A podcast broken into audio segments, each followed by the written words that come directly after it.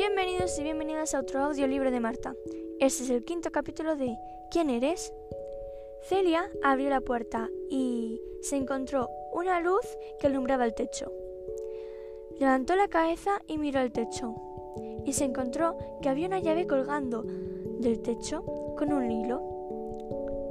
Celia cogió la llave y se fue corriendo hacia su habitación. Su madre, a mitad camino, la paró diciendo que tenían que ir ya a comer. Celia dijo que no, que tenía que subir rápido a su cuarto, que tenía que hacer una cosa. Su madre le dijo que luego tendría mucho tiempo, que es verano y que no tienen nada que hacer. Tienen todo el tiempo libre para hacer lo que quieran. Entonces su madre cogió a Celia y se fueron al monte a comer un bocadillo vegetal. Celia se colgó la llave que encontró con el hilo en el cuello ató el hilo y se hizo como si fuera un collar y se lo puso en el cuello. Después de comer, su madre quería dar una vuelta, pero es que Celia quería volver a su casa. Pero su madre le dijo que aún había mucho tiempo para que acabara el día, que dieran una vuelta por ahí. Su madre y Celia dieron una vuelta por al lado del lago y por las montañas. La verdad es que a Celia le venía bien desconectar un poco de todo ese misterio y desconectar la cabeza de, del libro, de todo lo que está encontrando.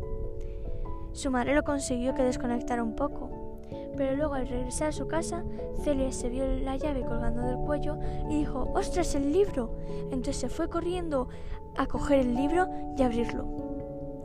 Al llegar a su cuarto, vio que el cuarto estaba todo lleno de, de cosas tiradas por el suelo, se había dejado la ventana abierta y habían entrado hojas y ramitas.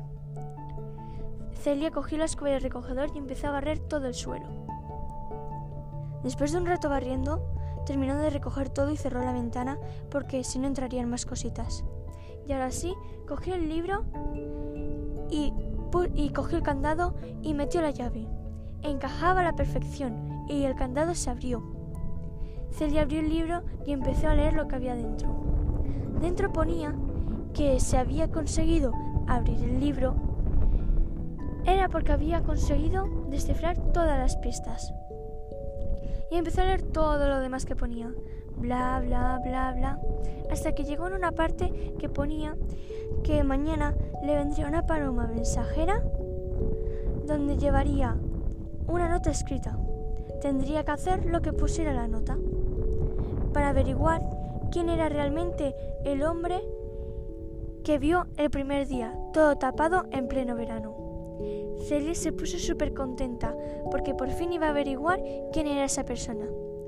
Siguiendo leyendo, encontré otra página que decía que también cuando llegara la paloma mensajera esa, con la nota, sabría qué era todo eso, todo lo que estaba buscando, o sea, todo todo el misterio ese. Celia se puso más contenta porque sabría quién, o sea, quién era esa persona y por qué había hecho todo eso.